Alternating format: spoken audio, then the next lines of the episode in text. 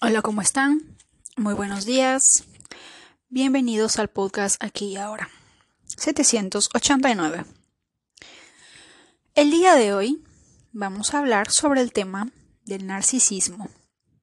Una nueva perspectiva desde mi lado uraniano, por así decirlo, porque me he dado cuenta de un patrón muy interesante y por qué de alguna manera la palabra narcisismo, narcisista, de alguna manera, lejos de mm, acercarnos más al ser, nos empuja más hacia el ego. Porque dentro del narcisismo, cuando las personas hablan sobre el tema de narcisismo, una persona narcisista te daña, una persona narcisista es así, una persona narcisista, etcétera, etcétera, etcétera. Al final, lo que busca, si es que ustedes se dan cuenta, en la mayoría de creadores de contenido, siempre te dicen, el narcisista no le importa tus sentimientos. Y las personas en su mente están, sí. A la, persona narcisista disfruta haciéndote sufrir. Y las personas haciendo, eh, haciendo memoria, eh, sí. ¿Verdad? Cada una de las personas que mira este video está haciendo un recuento y haciéndose las preguntas que el creador de contenido está haciendo para responder si sí o si no. Pero con cada sí está identificándose con el ego. Y normalmente cada sí con el ego, cuando uno dice si esta persona era, eh, era malo, me golpeaba, qué sé yo, que sí, cuando uno da ese sí y se identifica con el ego, estamos afirmando que somos víctimas, que no tenemos y que no tuvimos el control de cambiarlo, de poner límites, de pararnos y decirnos, me retiro. Yo entiendo que la palabra narcisista o narcisismo viene de, de, un comportamiento en el cual una persona le hace sufrir a uno entre comillas. Pero ¿el ser sufre? El ser no sufre. ¿Dios está sufriendo? ¿La energía del yo soy el que soy habla de sufrimiento? ¿Habla de decir hay un narcisista, hay una persona que me hace sufrir? No. Es el ego. El ego en sus miles y millones de formas que buscan aferrarse a una identidad a través de alguna emoción para que tú te identifiques y caigas. En lo que te enfocas se expande. Y cuando yo miro estos videos, empiezo, no lo había notado hasta el día de hoy, pero dije, estos videos alimentan el ego. Estos videos alimentan el hecho de que la persona se sienta víctima. Se sienta, ay, pobre de mí, hicieron esto, yo no tuve el poder para controlarlo, yo no tuve el poder para hacer esto. Y antes de que me digan algo, les voy a decir que yo estuve ahí. Yo a los 18 años dejé mi casa, mi carrera de traducción e interpretación de idiomas en una universidad, mi familia, todo, por un suceso uraniano que cambió mi vida y que me forzó de alguna manera a salir de mi hogar e irme a la casa del enamorado. Porque estaba enamorada probablemente. Y durante un promedio de dos años viví realmente y literalmente un infierno. Fue un infierno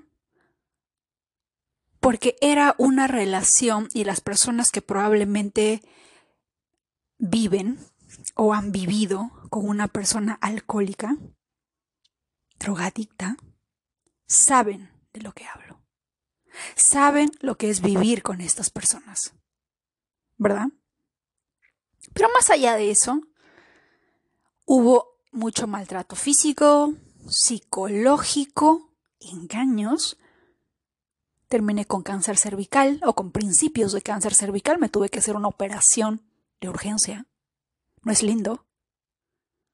Yo siempre cuando las personas dicen, sí, hay que perdonar cuando te engañan, no lo creo. No es lindo cuando el, cuando el doctor te dice, tienes principios de cáncer cervical. Estás en etapa 1, tenemos que operarte. Y va a depender de la profundidad de la lesión que tú tengas, de si vas a poder tener hijos o no. Esa noticia te va a dejar tan fría que no te va a quedar espacio para decir, ay, quiero perdonar, ay, sí, hay que darle una oportunidad. No lo creo. Pero más allá de todo eso, yo habré salido de esa relación a los 20, 21 años. Y mi odio, mi desprecio, mi ira, mis ganas de, de mandar a esa persona con San Pedro o mandarlo con Hades, habrán estado activos hasta los 24, 25 años. Y recuerdo el momento exacto en el que cambió, porque si mal no recuerdo, nuevamente, gracias México, por dar a luz a un hijo como Miguel Ángel Cornejo. Yo no sé qué estaría escuchando de Miguel Ángel Cornejo, pero recuerdo que salía del trabajo, iba caminando, yo siempre escuchaba o escucho audiolibros, y en, ese momento era mi temporada de Miguel Ángel Cornejo. Me encanta que hablen con un toque de groserías, porque de repente a veces te sacuden y te dicen, ah, caray, me estoy, me, estoy haciendo pendeja y no me doy cuenta, ¿verdad? Entonces, subí al bus y estaba pensando, porque en mi mente todavía seguía la historia de pobrecita de mí, abusaron, me engañaron, me mintieron, me utilizaron, trapearon el piso conmigo.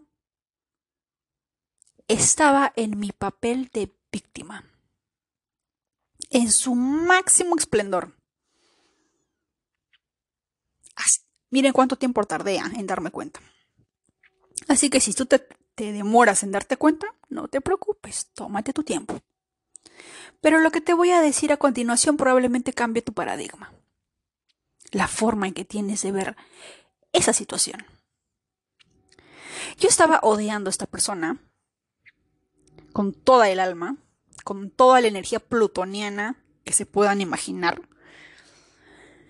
Hasta que un día, ese día, recuerdo exactamente que estaba en el bus, estaba sentada, estaba escuchando algo con Miguel Ángel Cornejo, algo estaba escuchando. Pero de un momento a otro, de un momento a otro, no sé, me cayó una semillita del cosmos, no sé, Urano estaba activo ese día junto con Mercurio o con Venus, no lo sé. La cuestión es que yo dije, un momento, espérate tantito. Tú estuviste ahí. Y una parte de mí dijo, ¿qué? ¿De qué estás hablando? Pero la voz estaba ahí, tú estuviste ahí. Tú estuviste ahí cuando esa persona te maltrataba, física y psicológicamente. Tú estuviste ahí cuando esa persona hacía contigo lo que se le daba la gana. Tú estuviste ahí cuando te humillaba, te despreciaba, te engañaba y eras el, el reír de todo el mundo. Tú estuviste ahí y no hiciste nada. Estuviste ahí. Con tu silencio, con no decir nada, le confirmabas que su comportamiento estaba ok que lo que te hacía estaba bien. Aquí la responsable eres tú. Deja de odiar a esta persona. Tú estuviste ahí. Tú aceptaste, tú toleraste. Tú decidiste quedarte aun cuando te votaban. Tú decidiste todo ello. Nadie te obligó. Podías irte. Pero tú decidiste quedarte, aguantar, soportar, tolerar. Tú fuiste cómplice de ese maltrato hacia ti misma. ¿Por qué te quejas? Si tú estuviste ahí. Deja de quejarte. Te dejo dos opciones. O vas a seguir de víctima o a partir de ahora vas a tomar el poder y el control de tu vida y vas a decidir qué hacer con ella. Vas a dejar de alimentarte de odio, de cólera, de desprecio, de rencor, de resentimiento. Estúpido, porque no tiene razón. Porque si algo no te gusta, te sales. Pero si te quedas, es porque estás cómoda, es porque estás de acuerdo, es porque aceptas ese maltrato. Es porque tú también piensas de repente dentro de ti que te mereces ese maltrato. Entonces, ¿qué te quejas? Si no te gusta, sal. Pero tú no saliste. Tú toleraste.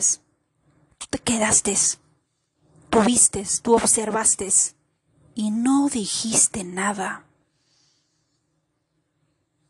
¿Cómo, cómo, cómo reaccionas después que esa voz interna te dice eso? ¿Cómo reaccionas? Te quedas simplemente sin palabras, porque tiene toda la pincha razón. Yo estuve ahí y no hice nada. Me quedé callada, toleré, aguanté, soporté. Y sin querer queriendo, como diría el chavo, con el silencio, con mi silencio, con agachar la cabeza, con quedarme callada, con simplemente llorar, le estaba confirmando o le estaba demostrando a la otra persona que podía hacer conmigo lo que se le venga su regalada gana, porque yo no iba a mover ni un dedo para defenderme, porque yo no iba a hacer nada. ¿Mm? Así que antes de pensar tal persona es narcisista, tal persona, probablemente, como lo que te choca, te checa, el narcisista somos nosotros.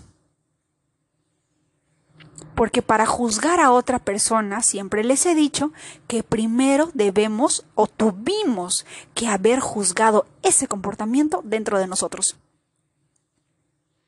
La máxima sabiduría filosófica de México es lo que te choca, te checa. Y tienen razón. Algo que te molesta, algo que te perturba, es algo que está en ti es algo que el exterior te está reflejando. Es algo que el exterior te está diciendo, oye, enfócate en esto, despierta. ¿Mm? Así que cada vez que vean un video de estos, ni se les ocurra, pero ni por un segundo decir sí, no, tal vez, puede ser, no. Porque a través de esos videos el ego también busca identificarse, se alimenta de eso. Y ya les he dicho, tienen dos opciones, o ser abundantes, millonarios, magníficos, creadores, o tienen la segunda opción, de ser víctimas y dejar que la vida, las personas, las situaciones, los trate como un estropajo. Tú, tú, elige. ¿Cuál prefieres? Si te gusta la mala vida, si te gusta, estás cómodo, estás feliz, que te maltraten, que te insulten, que te humillen, elige estar en modo víctima, elige quejarte de todo y de todos, especialmente de ti. Porque yo creo que más allá de las quejas hacia otros, es nuestra queja hacia nosotros mismos. ¿Cómo es posible que no hagas nada ante semejante injusticia contra tu propia persona?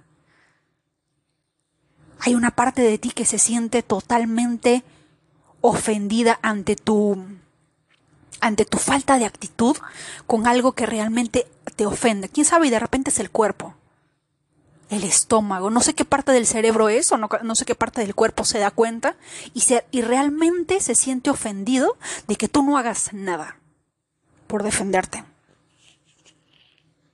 Que lo único que hagas es quejarte como si con las palabras vas a resolver el problema. ¿Mm? A veces necesitamos acción. A veces necesitamos cambiar, cambiar de situación, cambiar de paradigma, cambiar de pensamiento, cambiar de personas, cambiar de lugar, cambiar de todo. Estaba escuchando a Joe Dispensa y él decía, y Albert Einstein también lo confirma, y desde su tumba me imagino que le, le debe de decir a Joe Dispensa, confirmo, lo que tú dices, estoy de acuerdo, te apoyo. Porque Albert Einstein decía, es de locos esperar un resultado distinto haciendo siempre lo mismo.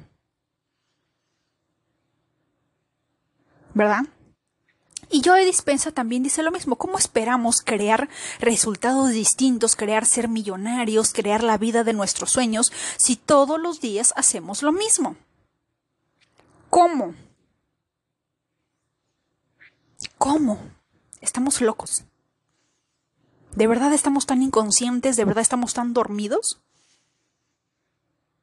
Les voy a dar un ejemplo. En Estados Unidos, la vida se traduce de la casa al trabajo, del trabajo a la casa. Todo el mundo está trabajando. En crear orden. Si no estás en el trabajo, estás en el Walmart, estás en los, en los malls haciendo compras o de repente simplemente observando pero la mayoría de personas del nivel socioeconómico intermedio está trabajo, casa, supermercado, supermercado, casa, trabajo. Y creo que a nivel de Latinoamérica de repente cambia un poquito las cosas porque al menos ustedes pueden ir de viaje por aquí, de viaje por allá, ¿verdad? Pero acá a veces tampoco hay tiempo. No hay tiempo.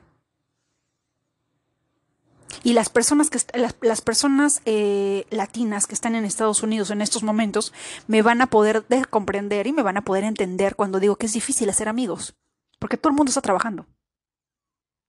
Poder llegar a un acuerdo en qué día se van a, se van a juntar se parece a los coreanos estos, de los que habla eh, Amiga, que dicen que en Corea, para que se puedan ver un día, las cinco personas o las dos personas tienen que ver sus agendas y van a estar disponibles de aquí al próximo mes, un sábado a las cinco en punto de la tarde. Algo así es la situación aquí. Algo así similar porque cada quien tiene un horario distinto en un, en un, en un, en un distrito lejos. Algo que sí he notado es, por ejemplo, cuando yo vivía en Perú, yo literalmente para ir a mi trabajo, a veces me tomaba una hora y media de viaje. Yo tenía que salir de mi casa una hora y media de anticipación. Decirle eso a alguien que está en este país es una cosa de locos. ¿Qué? ¿Una hora? Tú estás loca. No.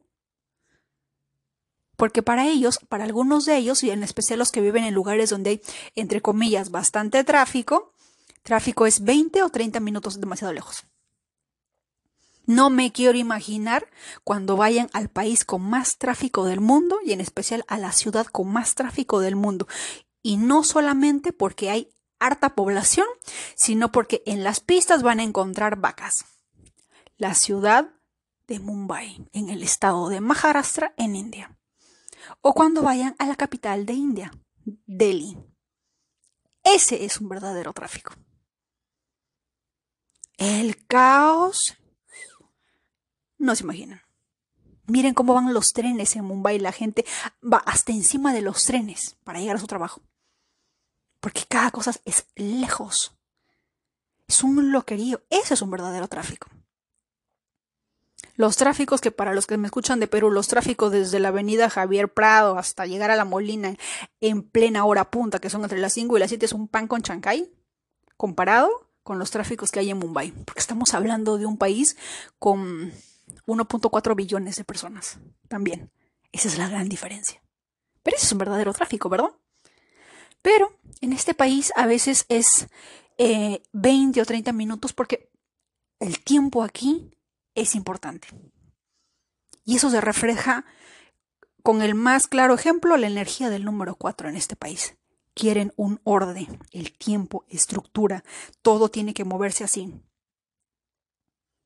Google, uh, Google Maps te avisa a cada rato cuando el bus está en camino, cuando se canceló, cuando el bus va a llegar exactamente a tu, a tu, a tu estación. Si se va a demorar un minuto, si se, está, si se va a demorar dos, te avisa. Llega en dos minutos, viene en dos minutos. Va a pasar a tal hora, a tal hora, a tal hora y a tal hora. Ese orden completo. Eso es orden. Y eso es este país. Así que cuando ellos lo ven, una hora es demasiado lejos. Hasta en Tinder. En algún momento instalé Tinder y cuando les dije yo estoy en el lado sur. Y me dijeron, ay, está lejos, qué pena. Y yo dije, pero es el sur, es, en el, es una hora de distancia, o sea, el bus, o sea, llega en una hora. No, es demasiado lejos. Imagínense, es una cosa de locos. Yo y mis amigas en Perú, literal teníamos que hacer un, un, viaje de dos horas desde su casa hasta mi casa o de mi casa hasta sus casas. Dos horas de ida y dos horas de regreso. En este país no muchas personas hacen esos, esos viajes simplemente por, el, por la amistad. A menos que sean latinos, de repente sí, ¿no? Pero muchas personas no, no lo veo. O de repente son amistades de años, de años, que, por las cuales ellos pueden hacer esos viajes. Pero no muchas personas lo veo así.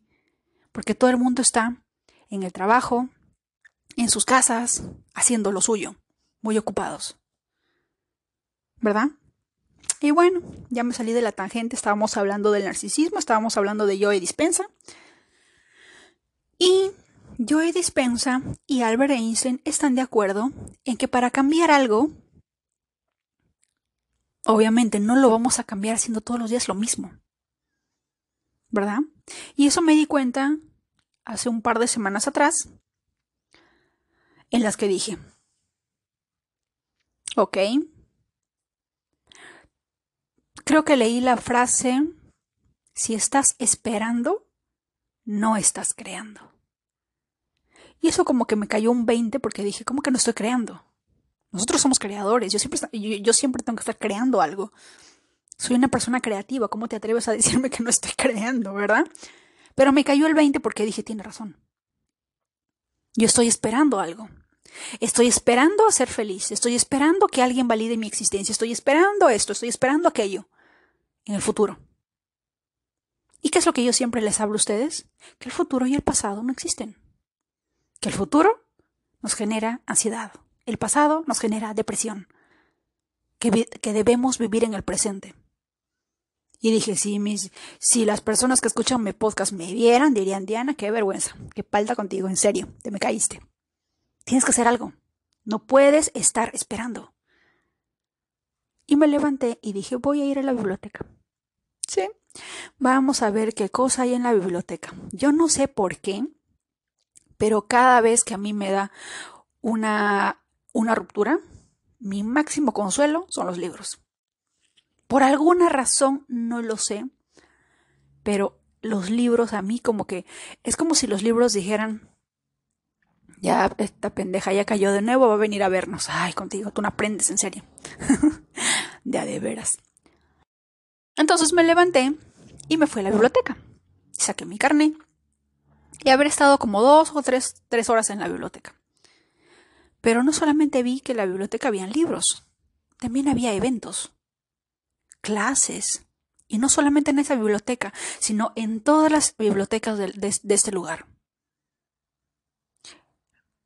Tuve el mapa de todas las bibliotecas, los eventos mensuales, qué clases van a ver, qué clases no van a ver, herramientas prácticas que uno puede eh, necesitar ayuda como latino en un país nuevo.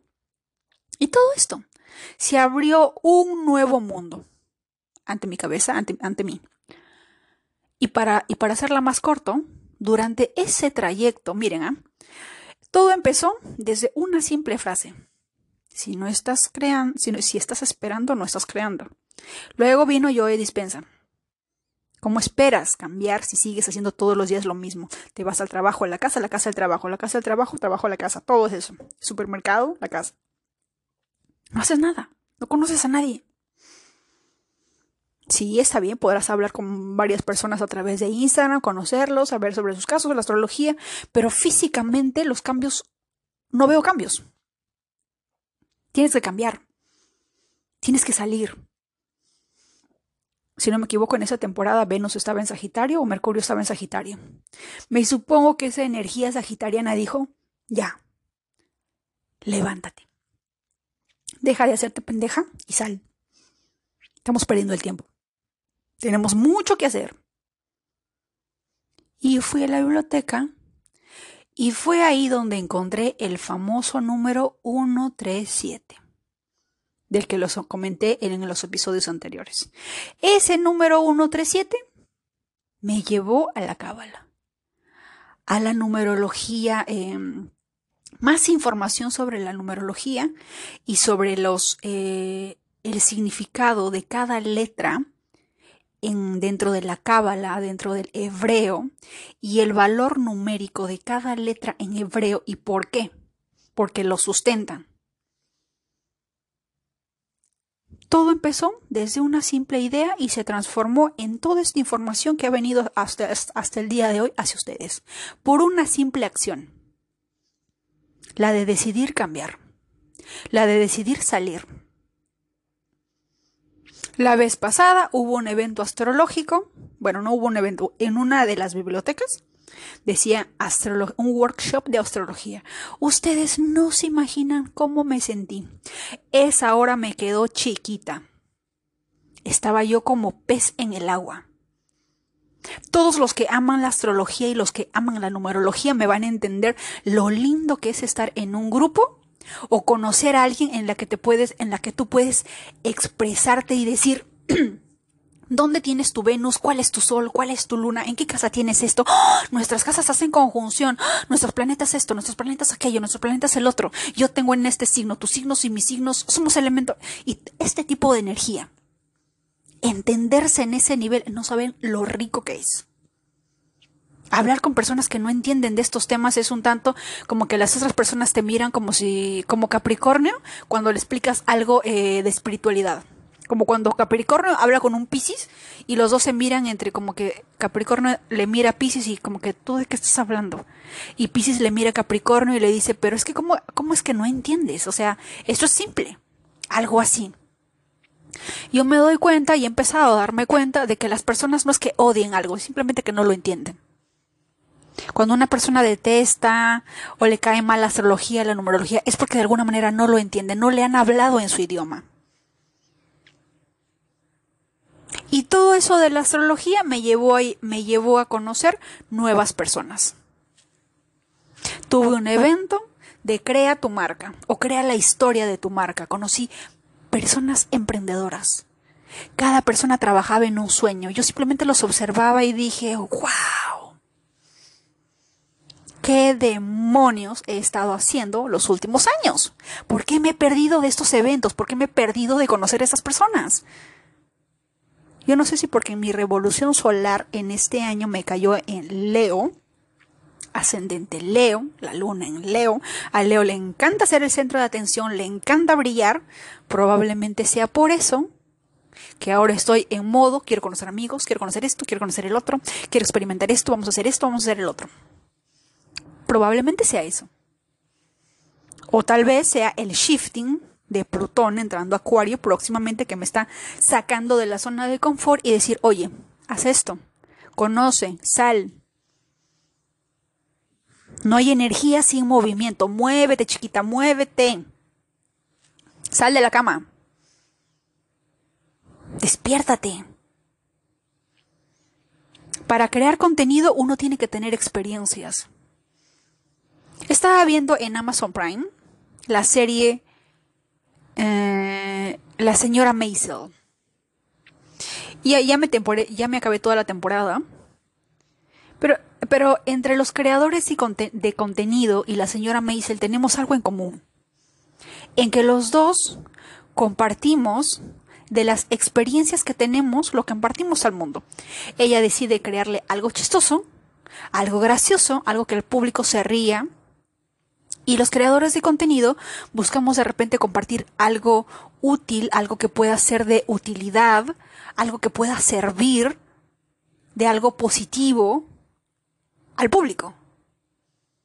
Yo no tengo un micrófono en mano ni estoy frente a ustedes ante un escenario, pero ustedes me están escuchando. Así que digamos que esa energía también se da así. Y yo dije, ella literalmente tenía que tener eh, ciertas situaciones para poder crear chistes. Y todo creador de contenido, del contenido que sea, si es que eres un creador de contenido de cocina, tienes que cocinar. Tienes que experimentar diferentes recetas. Tienes que hacer un mix de sabores. ¿Verdad? Si es que eres un creador de marketing digital, tienes que estar con lo último en las noticias de marketing digital. Si es que eres un experto en inteligencia artificial, te tienes que saber todos los hacks, las páginas web que ofrecen los mejores servicios que brindan este tipo, para qué y cómo le puede servir a tus seguidores. Todo eso, tú tienes que estar en onda. Tienes que estar constantemente actualizando. Esto no es un colegio, no es una universidad en la que el día de hoy se acaba tu título y hasta aquí estudiaste y fresco como una lechuga sales al mundo con un título de creador de contenido. No. Esta es una profesión, entre comillas, que nunca acaba. Porque todos los días sale información nueva, sale información que la gente debe de conocer. Yo, si no me equivoco, el año pasado les hablé sobre ChatGPT. Hay un episodio sobre eso. Pero probablemente alrededor del mundo, el día de hoy, de repente recién, un año después, una persona se entere de la existencia de ChatGPT. ¿Qué es eso? ¿Para qué sirve? ¿Mm? Y así. Cada información que uno dice siempre va a llegar a la persona correcta en el momento indicado, para cuando lo necesite, o cuando la vida le tenga que demostrar algo. ¿Verdad? Pero más allá de todo esto y hablando del narcisismo y en el tema de cambios, yo creo que cada vez que tú piensas en una persona narcisista, piensa en la profunda sabiduría mexicana en una simple frase que dice lo que te choca, te checa. Así que si hay algo que te molesta es porque tú no, tú no tienes eso, careces de eso. No lo tienes. Si no me acuerdo, en un episodio del año pasado, les dije cómo yo un día estaba molesta porque pues eh, la pareja que tenía en aquel entonces no me, no me, no me, no me daba, eh, no me regaló ni una flor, ni un chocolate. Y yo estaba molesta porque cómo es posible semejante atrevimiento. Y luego me recordé y me dije, ¿tú cuándo te has regalado un chocolate? ¿Tú cuándo te has regalado rosas? ¿Cuándo? ¿Cuándo lo has hecho? ¿Alguien te ha visto comprando rosas? Todo el mundo sabe que te encantan que, te encantan y que amas los libros, porque los posteas en Instagram, los posteas en tus stories, los escribes en tu blog. Todo el mundo sabe que amas los libros. ¿Quién sabe que amas los chocolates? ¿Quién sabe que amas las flores? Si nunca te han visto postear una sola flor, ni una sola story con una flor. Ni tampoco para ti nunca te has comprado una flor. Porque siempre dices, está caro, demasiado, se van a morir. Mejor la comida, porque la comida me queda en el estómago, en cambio la flor se muere y se, y, se acabó. Tú misma dices eso. Entonces, ¿por qué esperas que otro lo haga cuando tú no te lo das? Y fue ahí donde me cayó el 20 y dije, ah, caray, tienes razón. Cuando alguien tiene razón, se la doy. Y dijo, sí, tienes razón. No lo voy a discutir. Ahorita vengo, me voy a comprar mis flores. y así. Yo me doy cuenta de que el mundo, las personas, es esencial crear contenido. Por supuesto que sí. Porque en algún momento Miguel Ángel Cornejo dijo algo muy interesante. Levanten la mano los que piensan que es mejor aprender de los errores. Levanten la mano los que piensan que es mejor aprender del éxito. Y no sé cuántos habrán levantado la mano en el escenario de Miguel Ángel Cornejo, pero dijo, por eso estamos como estamos. Porque sí, se puede aprender de los errores, pero hay un pequeño detalle. Que solamente, e, eso lo dijo él, las personas verdaderamente inteligentes van a aprender del, del fracaso. Porque hay personas que fracasan, que fracasan, vuelven a fracasar y siguen fracasando y no aprenden nada. Y él decía, ¿no? Que tenía una amiga que se había casado siete veces y le decía, Miguel Ángel, todos me han salido igual de pendejos. Y él decía, ¿habrá aprendido algo esa mujer? No lo creo. y así puede suceder. ¿Cuántos de nosotros tenemos fracasos, fracasos y nunca aprendemos nada? Tomás Alba Edison tuvo no sé cuántos intentos, pero al menos en el, en el intento 5000, en cada intento él decía, cuando eh, inventaba la bombilla eléctrica y lo intentó con todo. Lo intentó con, con plástico, con piedritas, con, con, lo que sea. Y al final le dio con, el, con un filamento de bambú, si no me equivoco, para llegar a la luz. Pero todo eso al menos le valió porque él dijo, a ver, esto, esto tampoco va, eso tampoco va, vamos a seguir intentando con esto, con eso. Pero él observaba de que e, esa, eso ya no valía, lo tachaba, seguía siguiente e intentaba con algo nuevo. Pero hay personas que simplemente no aprenden, no lo analizan, no lo observan, no ven el patrón repetitivo que está ocurriendo. Así que él decía, es mejor aprender del éxito. Porque cuando tú aprendes de una persona que ya llegó al éxito, es un camino ya recorrido. Es un camino que la persona te dice, para que tú llegues al éxito, a ver, tienes que hacer esto, luego sigues a este paso, y luego este paso, y luego este paso. Hacer lo que yo hice y te va a ir bien. Por ejemplo, los pasos del éxito según el Gran Cardone, que es un eh, creador de contenido, pero también es un agente de bienes raíces muy famoso en el estado de Florida. Él tiene un libro que se llama 10X y, y su secreto de éxito de él es que lo intenta 10 veces más que otras personas. Él dice, ¿quieres vender una casa? Inténtalo 10 veces. Fracasa 10 veces. En el intento número 10 la vas a hacer. Pero Tim Ferris, que es Mm, filósofo, escritor, pero le va más a la onda de Marten Aries, porque él está en el tema del judo, de lo físico, todo lo que tenga que ver con el cuerpo. Debe tener energía taurina también. Él, por ejemplo, dice, no, yo prefiero este mitad y mitad. Hacer un esfuerzo, pero también trabajar inteligentemente.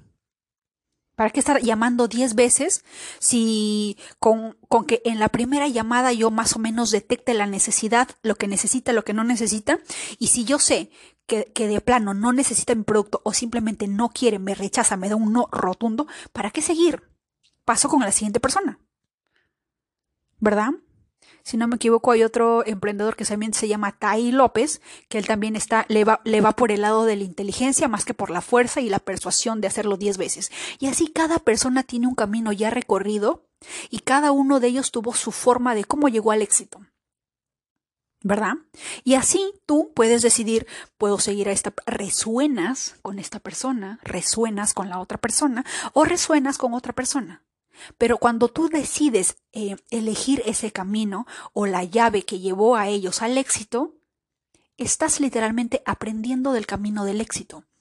Porque si tú lo haces por ti mismo, probablemente puedes aprender, aprender de tus fracasos, pero solamente si estás consciente, si estás despierto.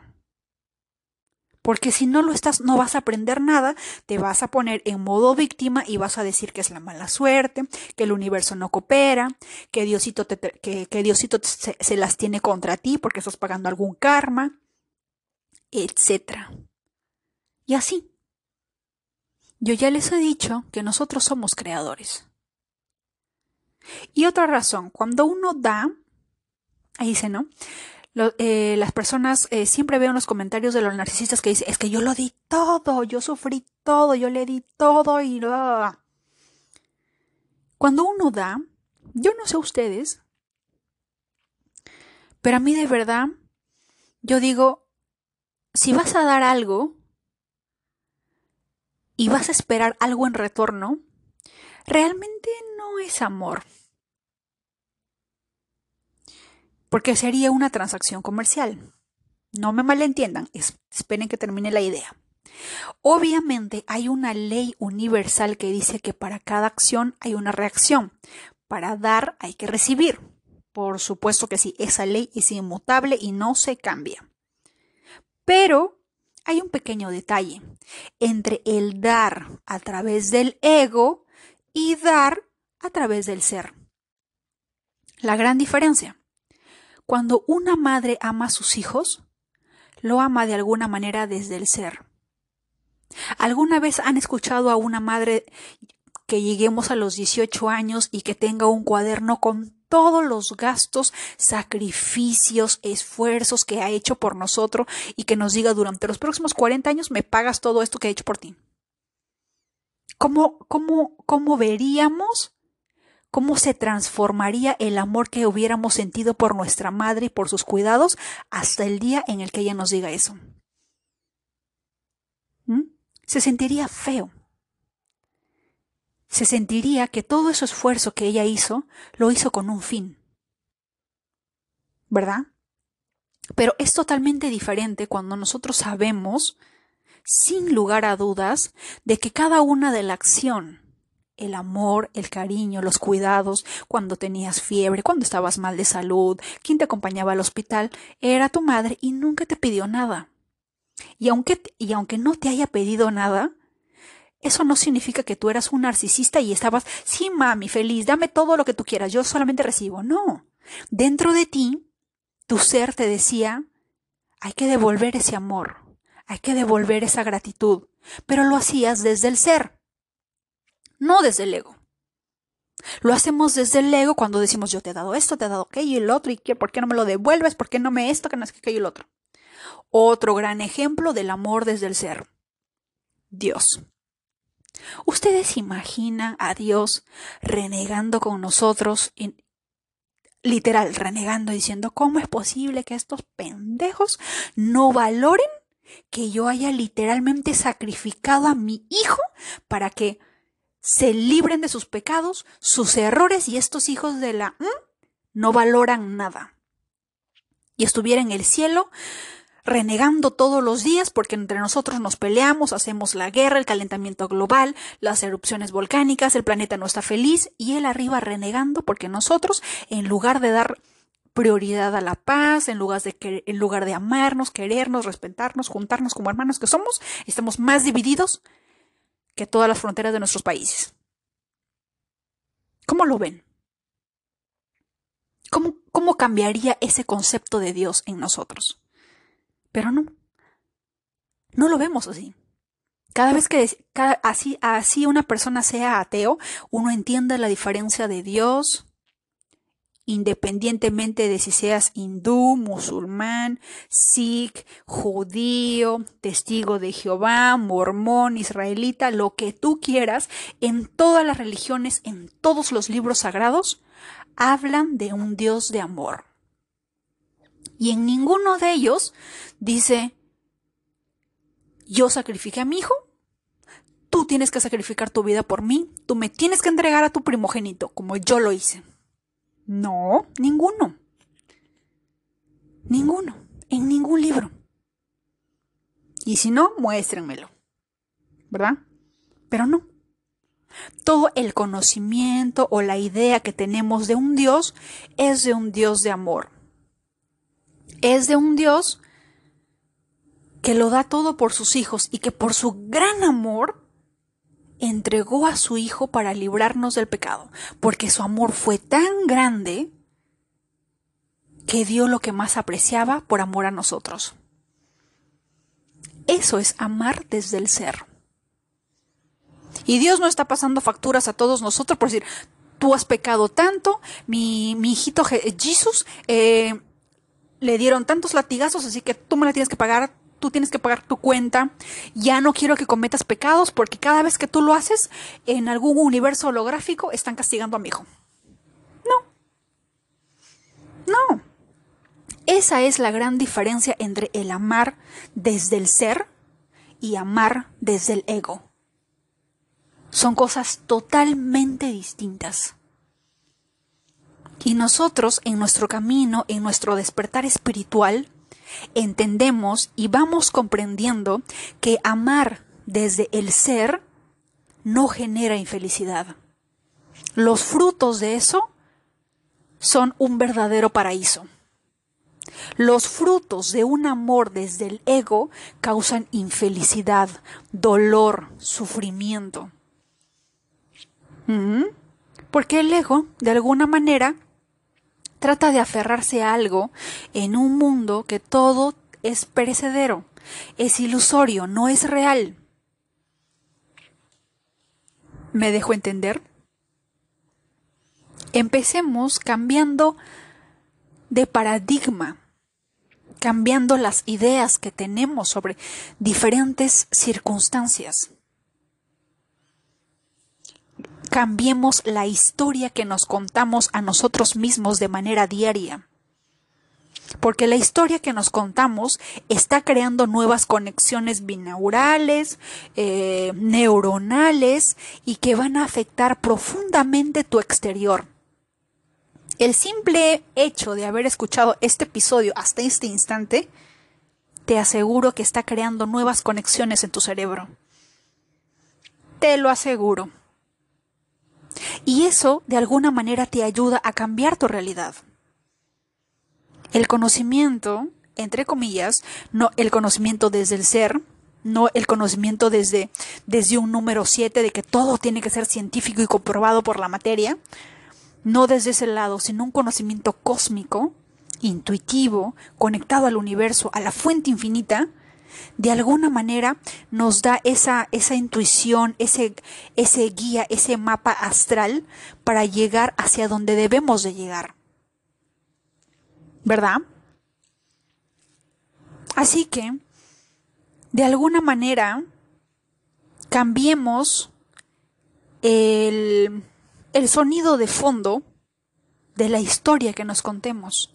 Cambiemos el paradigma de la historia. Porque la historia que nos contamos, la historia que tú te cuentas en base a ser víctima o ser el creador de tu vida, literalmente tiene el poder de cambiarte la vida. Si en este preciso instante tú te has dado cuenta de que todo es casa, trabajo, trabajo, casa, supermercado, la casa, la casa, el trabajo, empieza a cambiar Ve a la biblioteca más cercana, ve a algún evento que a ti te guste, conoce a personas, porque estas personas, este libro, esta situación te va a llevar a cosas nuevas, interesantes, que de repente, muy probablemente, el universo te pueda dar nuevas cosas, nuevos acontecimientos, nuevas experiencias, nuevas cosas que de repente dentro de ti deseas manifestar y con estas movidas cósmicas o el hecho de que pongas una, pequeña, minúscula energía de movimiento, tiene la capacidad de, mover todo, eh, todo el tablero de tu ficha de ajedrez. ¿Quién lo diría? Mi idea de si no estás, si no estás, eh, si, si estás esperando, no estás creando, no me hubiera llevado hasta este episodio. No me hubiera llevado hasta la cábala, hasta los números hebreos, hasta lo que les hablo sobre los números hasta el tema del narcisismo, hasta el tema del ego, hasta crear contenido en Instagram referente a lo que les estoy hablando. No. Probablemente seguiría en cama, desaparecida, llorando, cortándome las venas con galletas soda, ¿verdad? Pero es así. El cambio es la única constante en este mundo. La última, el último reel que hice referente a Plutón en Acuario es que a partir del 20-21 de enero, dependiendo de la situación en, qué parte del mundo estés, Plutón entra Acuario. Ya me he dado cuenta, por ejemplo, en una persona cercana a mi trabajo, que Plutón le va a hacer conjunción a su luna. Imagínense eso, eso está potente. Y cuando dicen el Plutón conjunción con la Luna, hay dos opciones. Recuerden que la, que la Luna tiene que ver con la emoción. La Luna en la astrología también representa la madre. Y muchas cosas, las emociones, la paz, la armonía, pero esa energía de cáncer también puede tener el hogar, todo ello. Pero es un plutonazo que le va a dar en la madre de manera positiva, porque una conjunción lo malo de la conjunción es que puede ser bueno como puede ser extremadamente negativo. ¿Mm? Por ejemplo, el año pasado, cuando les dije, el día que falleció mi hermano, y que estoy viendo que el próximo año lo mismo va a suceder, y va a haber una movida cósmica con mi luna, no me está gustando nada, pero lo que, lo que, lo que va a pasar, va a pasar. Yo no puedo evitar nada, ¿verdad? El día que falleció mi hermano, estaba viendo la carta del tránsito planetario y literal, porque ojo, una cosa es la carta natal, cuando nuestros planetas están en la movida cósmica a la hora en el que nosotros nacimos. Y la otra opción en la que ustedes pueden ver en AstroSeek es Transit Chart o carta de tránsito, que son los tránsitos planetarios por día. ¿Qué planeta va a llegar a cada casa? ¿Qué planeta va a hacer conjunción con quién? ¿Qué planeta va, se van a agarrar a, se van a agarrar de las greñas en una oposición? ¿Qué planeta van a hacer cuadratura, sextil, trino? Y todo ello se ve en las cartas de tránsito. Y ahí tú puedes ver más o menos cuándo va a llegar Júpiter a tu casa 7 para el temas legales, de pareja, de matrimonio, cuándo va a llegar Júpiter a tu casa 5 para incrementar tu creatividad, tus, eh, tus ganas de tu, tus aparatos reproductor para tener hijos, porque es la casa de los hijos, o la casa de la creatividad, la casa del yo, la casa de la sexualidad, o cuándo Júpiter va a llegar a tu casa 1 para cambiarte, para hacerte un shift de look de tu identidad, de tu apariencia, pero sumamente magnífico, y todo ello. Eso es la carta de tránsito. Y ese día, que fue un 4 de abril, Marte y Saturno estaban en conjunción, estaban en tránsito. Ninguno de los dos tocaba un planeta natal, pero estaban en tránsito juntitos en conjunción Saturno es un planeta que se mueve lento, Marte un poquito también, pero en ese día justamente los dos estaban en conjunción impactando mi casa 3, que es la casa de los hermanos, la casa de la comunicación. Ese fue el día en que falleció mi hermano. Y esos dos le hacían, si no me equivoco, un sextil a mi Urano. Él era Acuario. Y había nacido en cuatro su regente era Urano. ¿Mm? Y así. Y si mal no me acuerdo, esta semana estaba viendo y no me gustó para nada, pero lo que ha de ser, ha de ser, es que esa misma movida cósmica de Saturno y Marte nuevamente en conjunción, pero eso le va a impactar a mi luna. Eso no me gusta nada. No me gusta nada porque uno piensa la madre. Algo va a pasar ahí. Pero también puede ser que no. Porque como les dije en un episodio anterior, una persona que tiene Plutón en la casa 5 tiene dos hijos. Y yo, que tengo Júpiter, no tengo ni uno, cuando debería de ser lo opuesto, ¿verdad? Así que hay cosas así que uno tiene que ver la carta completa. Los sextiles, las cuadraturas, los grados. Les voy a dar otro hack. Cada planeta tiene un grado. Siempre dice, no, la luna va a estar en el grado 15. Eh, Plutón va a entrar a Acuario en el grado 21 o en el grado 0 o en el grado tal. Esos grados se llaman Sabian Symbols en inglés. Es S-A-B-I-A-N, Sabian, con B de bueno, Symbols. Y ustedes pueden buscar uh, Sabian Symbols con el número del grado en el signo y les va a dar como que una, un mensaje, un algo que les indique sobre ese grado cósmico en su carta natal. Y es muy interesante. Muy interesante. Y bueno, este episodio se acabó. En el siguiente episodio voy a hablar sobre Marte en Libra. Porque todo el mundo dice que Marte en Libra está en caída, pero yo lo veo desde otra manera. Así que los veo, les mando un fuerte abrazo y nos vemos en el siguiente episodio.